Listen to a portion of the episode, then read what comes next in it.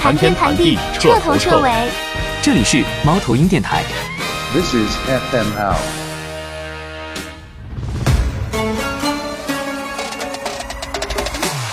Hello，欢迎收听全新复更的猫头鹰电台。本期是一期临时加更。呃，自本周日啊。卡塔尔世界杯开赛以来，我们见证了很多的这个名场面，然后也见证了特别多戏剧的比赛结果。比如说，呃，东道主卡塔尔在揭幕战啊实现了呃世界杯东道主呃在揭幕战上的第一次失败啊，可以说是让很多人意想不到。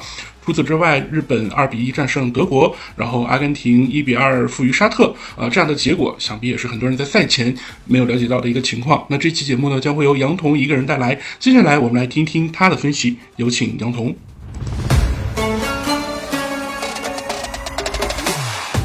哦哈喽，来了来了来了，欢迎收听猫头鹰电台。今天呢，是我在家录音，因为看完这个世界杯的小组赛。感受特别多，所以我就没麻烦二位自个儿在家录一期。但是呢，我也不知道自己能说多长时间，嗯，因为没准儿说一说几分钟就就没电了，自己就觉着没劲了。也许也会有这个手机有个工作微信什么的，我会处理。所以就是说到哪儿是哪儿，嗯，就做个这个世界杯小组赛的不完全分析。毕竟我喜欢的。几支球队除了巴西已经都踢完了，但是呢，也不是说咱们总结，因为这种东西自媒体上边有的是总结，但是就是具体主要说一说我最喜欢球队的事儿，然后次要说一说这个这个相对于一般的球队的事儿。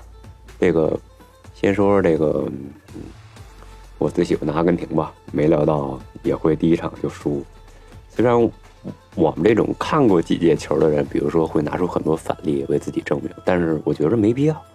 足球嘛，就当个足球，别老把它上升到什么什么伪粉状态、粉丝撕逼状态。就是第一场输了，但是第一场有一个不好的消息，就是在赛前我看一张图片，就是梅西的脚肿了一块儿，我觉得这就是不好消息，因为这个这个就是让我联想到以前刘翔受伤之后，他也不敢。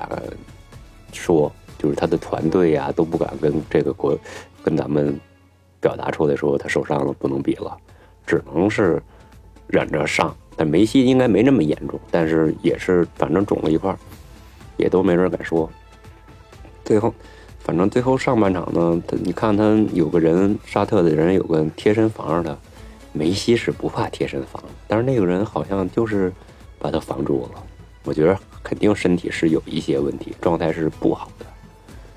嗯，最后呢，就是第上半场本来想，我估计阿根廷是想玩一个低消，然后是这个点球，但是低消也没成功，因为还是进入了越位的陷阱，也不是陷阱，其实一只胳膊算什么陷阱了？还是科技改变了足球吧？也许，嗯。但是觉得战术上其实应该让梅西踢下半场，或者只踢半场，缓一缓，那样会更好一些。还有这就是沙特球员发挥的太超常了，嗯，毕竟作为一个一名亚洲球员，能跟梅西交手的机会在大赛上其实是不多的。即使沙特很有钱，可以跟阿根廷踢很多友谊赛，但是这种大赛上边真刀真枪的较量是不多的。所以说他们球员很兴奋。也不是，其实并不是说说哎呦，沙特的足球多强大多强大。我觉得还是精神面貌上，他们就是特别强大，而技术上也许会有提高，但是不是提高那么多。不像那些媒体说的啊，这亚洲足球厉害了。我觉着，这就是这就是瞎扯淡了。别别拿着这个假装当专业，等过两年再想起这个茬，再给咱们国足找找遮羞布。其实这个挺没劲的，这是。这场，但是还还是说，据据说赛后，我们知我知道的消息就是，阿根廷这些足协呀、工作呀不给力程度啊，就是堪比这个中国足协。然后各种阿根廷球员受到了不少骚扰，比如说各种赞助商都能去提要求，都能去找球员去去。做个采访什么的，给钱就能上，因为也许是太缺钱了吧，也许是拿这个太当生意，但的确是很影响他们状态。这个足协，反正阿根廷足协历来不就这样吗？以前有几年发不出工资来，都是梅西垫的钱，垫了二百六十多万美元吧。然后比如说各种友谊赛，几十万就能去踢，就得带着梅西，因为这个尚方宝剑在手啊，就是你要不来，你要不踢，你就是不爱国。这个帽子一扣，不是说只有有些地方有，阿根廷也有。很多地方我不知道很多地方，但是反正阿根廷是有的。以前都说南美足协差不多都那样，但我觉得巴西现在没表现出那样来。但是阿根廷足协的确是够乱，因为你感觉这个国家把足球上升到一定程度之后，嘿，也许就是这样吧。反正就是很多赞助商进去就能跟他们合影照相，然后各种采访，让球员准备的工作是凌乱的。但是，至于你们说什么大热必死之类的，还有这些，其实这届世界杯之前，我就觉着就让梅西这个天使好好享受足球吧。毕竟，即使是如果真是夺冠之后是他最后一届世界杯什么的，这是童话，童话是完美的，也是很让大家都能想到童话。但是童话不是现实，所以说还是安安静静让他踢完世界杯。这场之后，也许就会有改变，因为重锤之后会有会有改变。你要不不跌入谷底，怎么能再上升呢？如果要是一直大热，一直大热，谁都看好，上来踢个几比零，那样的球队，也也抛出德国队一四年是得过冠军，之前比如说，虽然零二年德国队也菜了沙特八比零，也最后夺冠了，但是我觉得大比分也是在。耗耗耗损好人卡吧，嗯，还是第一场输了挺正常，跟一零年世界杯的西班牙似的，慢慢开始吧，还是把热度降低才对球队有好处。我阿根廷这样其实反而做的挺对，但是输亚洲球队是是输沙特，其实还是偶然中的意外吧，意外中的偶然。第二个喜欢的球队是日本，这个不是说哎呀你这不爱国什么的。因为我只觉着一个人种，他能踢成这样，我们也能踢成这样。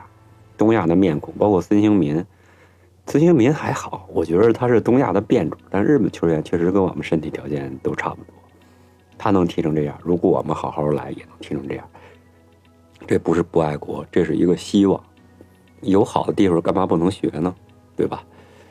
但是日本这很多人就是在后分析啊，发现就是。甭管是什么什么大大 V 还是什么，在我分析说日本跟沙特亚洲足球强大了，其实不是，只是日本强大了。沙特我都不认为他真正的强大了，日本是真有这个实力去跟他掰手腕啊。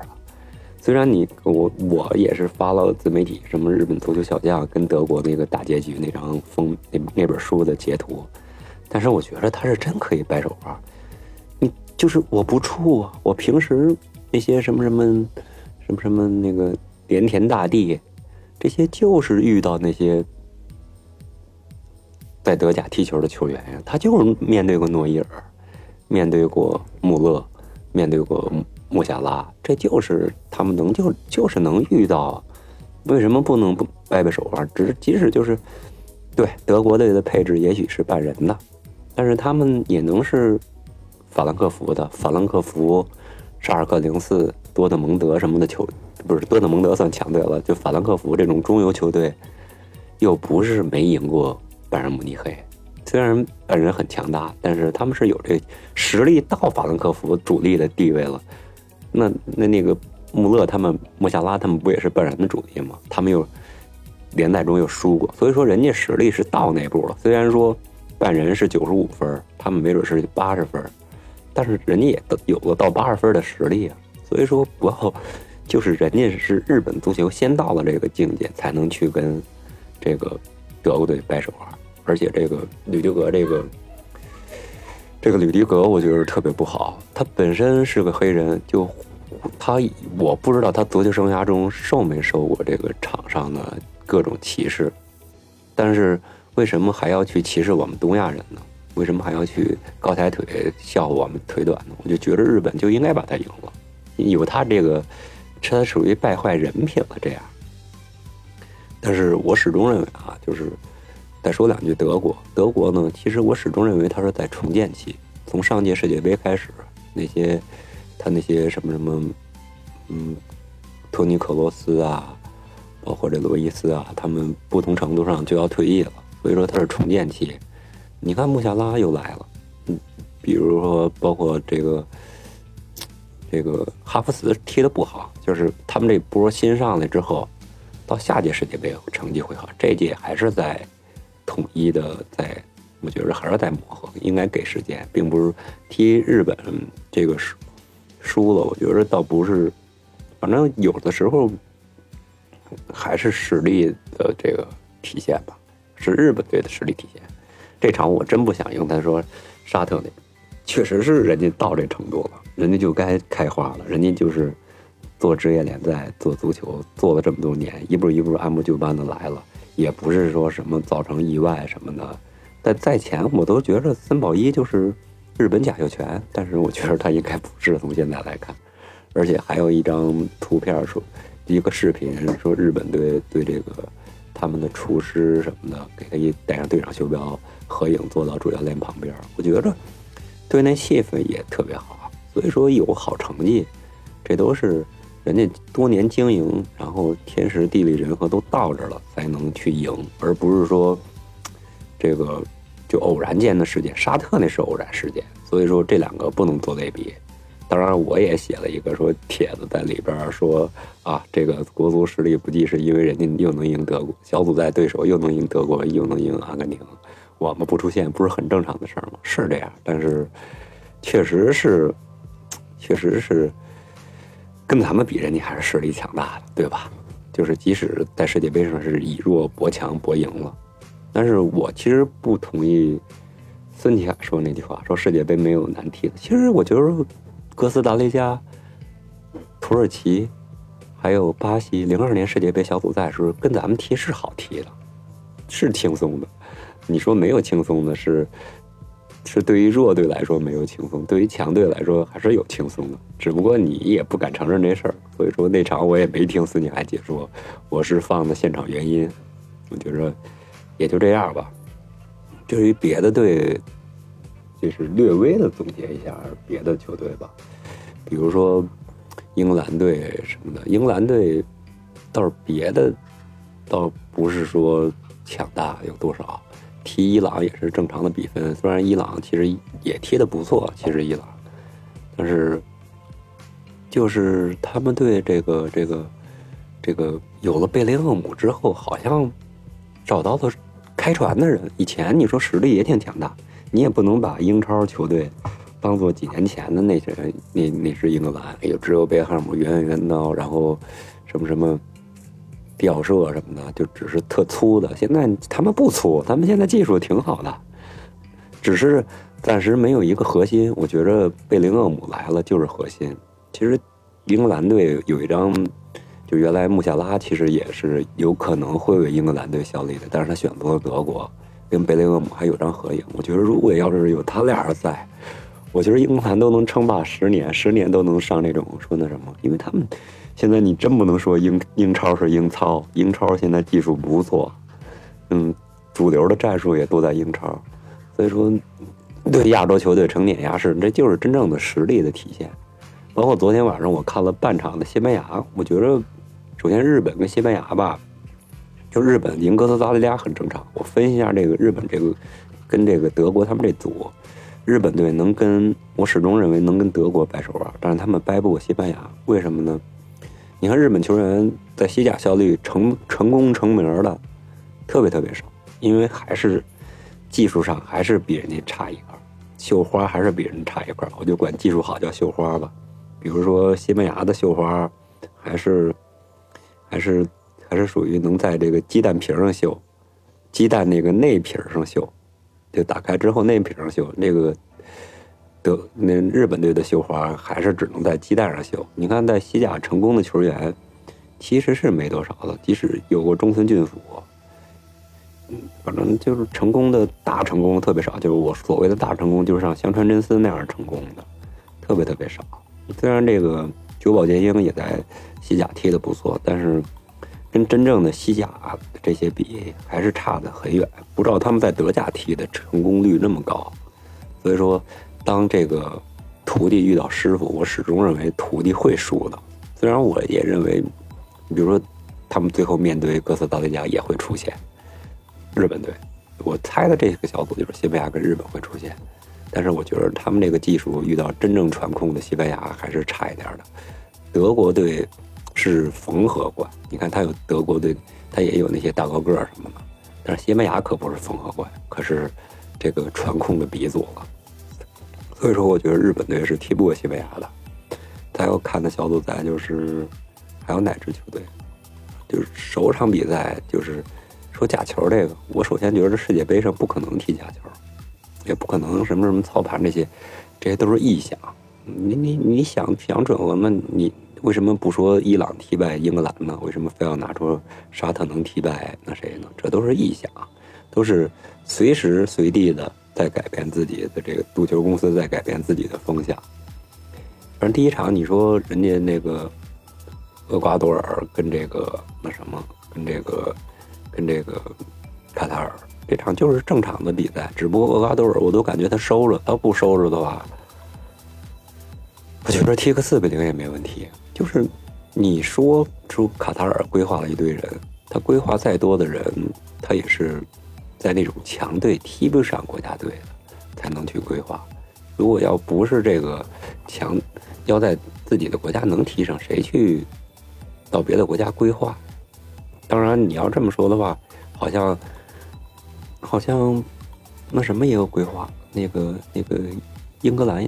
也有规，英格兰没有规划，德国队也有，也不叫规划，那就叫出生，还是还是规划半天也不会规划最强的，其实是，这是 A 组、B 组的球队，反正也都是那些比赛也都是没怎么去去那什么。英格兰这个，美国队跟跟那什么这场比赛，其实都是。都是正常范围。你美国队其实也不弱，也不要说美国队有多弱，只是我这个小组在重点看的还是这个，还是西班牙跟这个不是，这还是日本跟阿根廷。嗯，还有的比赛没踢，比如说塞尔维亚呀、巴西呀，那德里奇他们那比赛踢的太就是发挥的太一般了啊，就两队发挥的都一般，因为两队其实还是。实力上还是，也不是说不分伯仲，实力上还是比较接近。就是最后巴西队还没踢，其实我也挺期待塞尔维亚。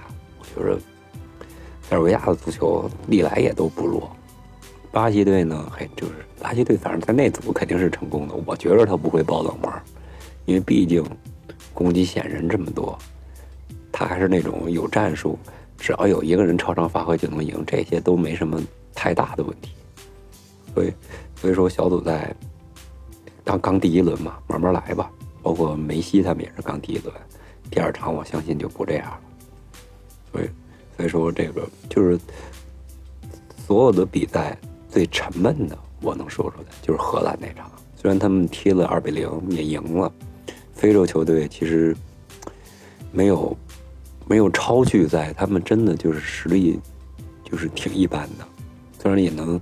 把球，那塞内加尔能弄到前场，也能拼体力、拼速度，都能拼过荷兰，但是还是没有核心。但是荷兰队那场其实看着挺平、挺闷的，挺没劲的。你他他踢了人家二比零，但是你总感觉他像零比零，就感觉像那些平局一样无聊。就是因为哎，荷兰队其实也是青黄不接的状态，但是只不过他们有个能超出稍微拔点尖的德容发挥的不错。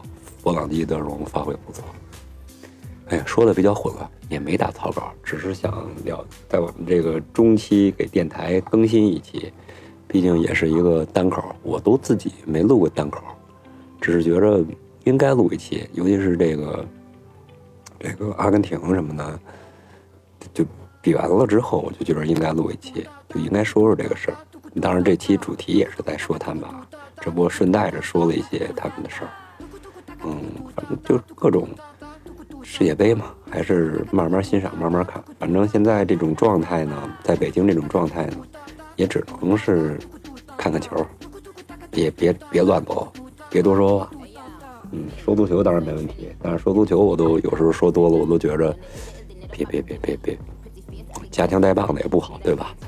只是各种支持吧，就是各种支持网易那各种政策，但是好好在家看球。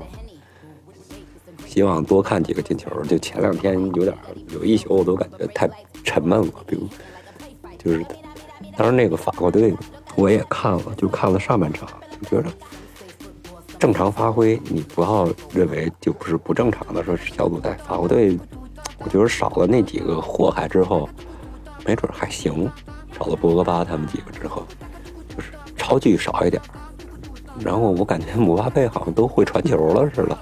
以前就是各种的什么，也许这个博格巴对他那巫师，对他那个请巫师对他这个那什么过了吧，反正还行，并不是不被看好就会行。所以说，我觉得阿根廷有戏啊，阿根廷有戏。为了说法国，就是为了说说阿根廷。巴西呢，我觉得也有戏，他实力太碾压了。就这样吧，嗯，反正还有很多球要看。刚小组赛第一轮，先这样，谢谢各位，欢迎收听，先聊这一期。Conquístame.